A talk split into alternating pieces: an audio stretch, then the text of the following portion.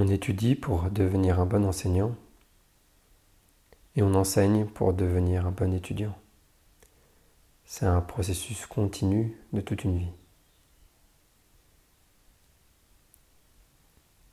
C'est une citation de Pandit Ritwik Sanyal. À quelques mots près, je la donne de mémoire. Mais ça résume vraiment bien la manière dont je vois l'enseignement. L'enseignement est une voie pour moi. C'est un endroit de recherche, d'expérimentation, d'exploration. Ça a été le cas pendant très longtemps en donnant des cours de musique, de guitare. Et à travers euh, le fait d'enseigner, de transmettre et d'avoir une recherche pour avoir une pédagogie efficace, une méthode efficace, pour faire en sorte que ça fonctionne concrètement, il a fallu que j'observe beaucoup, que j'essaye beaucoup de choses. Et c'est en fait un processus sans fin. À travers l'enseignement, il y a la joie, la joie de l'échange, de, l'écoute. C'est en écoutant les élèves, entre guillemets, en écoutant ce qu'ils ont à dire, ou alors en les écoutant jouer de la musique. Que la perception s'est développée. Qu'est-ce qu'il y a à entendre, qu'est-ce qu'il y a à voir au-delà des mots, au-delà du son? Qu'est-ce que les mots manifestent? Qu'est-ce que l'audible révèle de l'inaudible? Qu'est-ce que le visible révèle de l'invisible?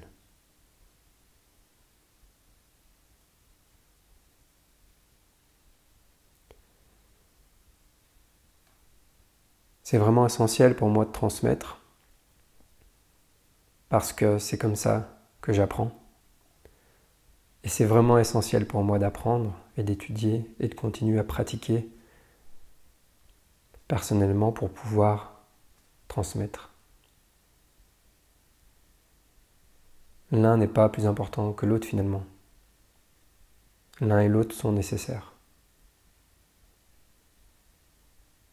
Comme le yin et le yang. L'expression et la réception. L'écoute et l'expressivité. Savoir passer de l'un à l'autre. Et savoir utiliser les informations perçues pour nourrir la création. Création musicale, création au niveau de la pédagogie, de la méthode.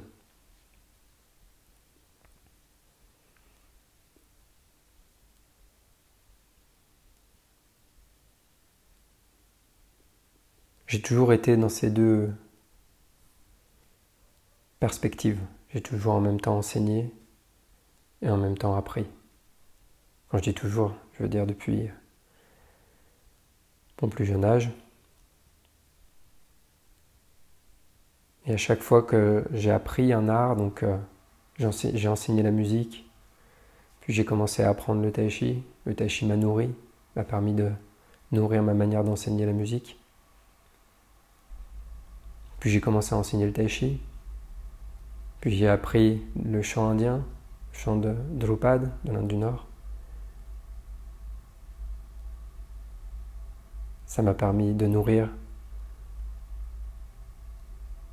la manière dont j'enseignais la musique, évidemment. Et d'être toujours dans, en même temps en apprentissage et en même temps dans l'enseignement. ça a toujours permis de faire évoluer les deux. D'améliorer ma manière d'apprendre, de mieux comprendre comment apprendre, les qualités importantes pour bien apprendre. Et c'est en enseignant que j'apprends à apprendre. Et en apprenant et en observant les, les différents enseignants que j'estime être de très bons pédagogues, de très bons enseignants, de très bons maîtres, j'apprends aussi à comment enseigner.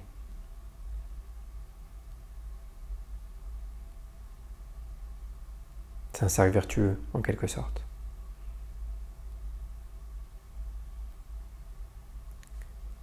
Et puis si je considère euh, l'autre dans l'échange étant comme euh, un genre de miroir qui va pouvoir me montrer des choses de moi, des choses que j'arrive pas à voir tout seul. Chaque élève va me permettre d'avancer, va me permettre euh, de voir des choses chez lui et d'observer chez moi ce même aspect si, je décèle une forme de tension, que je prends le temps de, voir où, qu'est-ce qu'il y a derrière cette tension, où elle est, de quoi il s'agit, plus loin dans la psyché, plus loin dans le corps, je vais pouvoir aller voir chez moi au même endroit. Éventuellement, ça va me permettre de libérer cette tension, en tout cas de trouver des moyens de le faire. Le fait de voir l'autre de cette manière aussi, ça rend l'échange, le dialogue, le partage beaucoup plus joyeux. Et ça permet le vrai partage, justement. Parce qu'à partir de là, il y a une vraie écoute.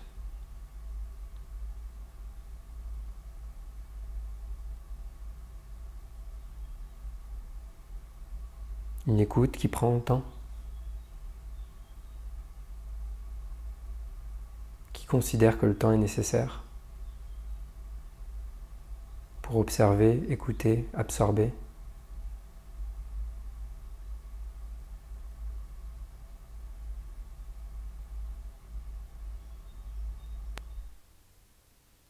C'est important de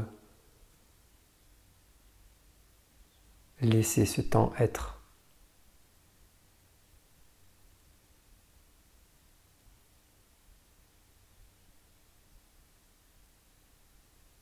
Laissez le temps du silence, de la pause.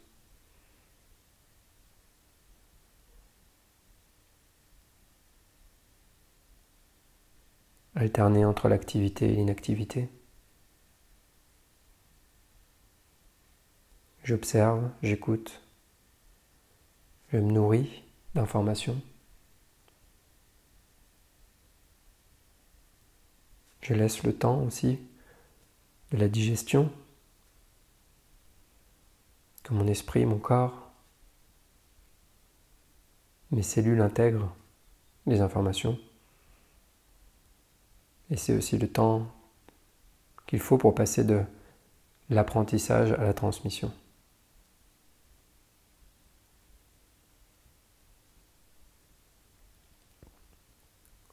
Enseigner quelque chose pour lequel on n'a pas d'expérience ou très peu c'est à mon avis pas une très bonne idée. On a besoin d'un minimum d'expérience. Bien sûr, ça va dépendre des pratiques, ça va dépendre des arts, mais on a besoin d'un temps d'intégration et d'expérience. Parce que autant je vois l'enseignement comme une manière d'apprendre pour moi, c'est important et c'est par là que ça passe. Je vais apprendre et continuer d'apprendre et d'évoluer à travers l'enseignement. Mais en même temps, pour que j'ai quelque chose à enseigner, il faut que moi-même j'en ai une certaine expérience. Il faut aussi que j'incarne les qualités, les compétences que je veux transmettre. Et pour acquérir des compétences, il faut les avoir intégrées un minimum, les avoir digérées un minimum. Et la compréhension intellectuelle ne suffit pas. Pour passer de l'intellect au cœur, pour passer simplement de la compréhension avec le cerveau à la compréhension profonde, il faut un peu de temps. Voire beaucoup de temps, ça dépend de quoi on parle.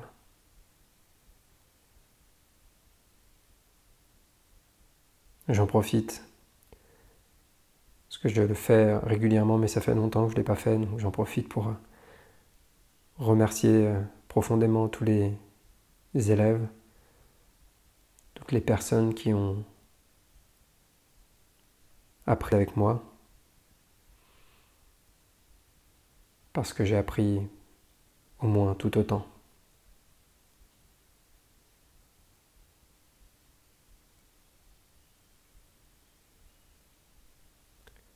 Merci pour votre écoute et à bientôt.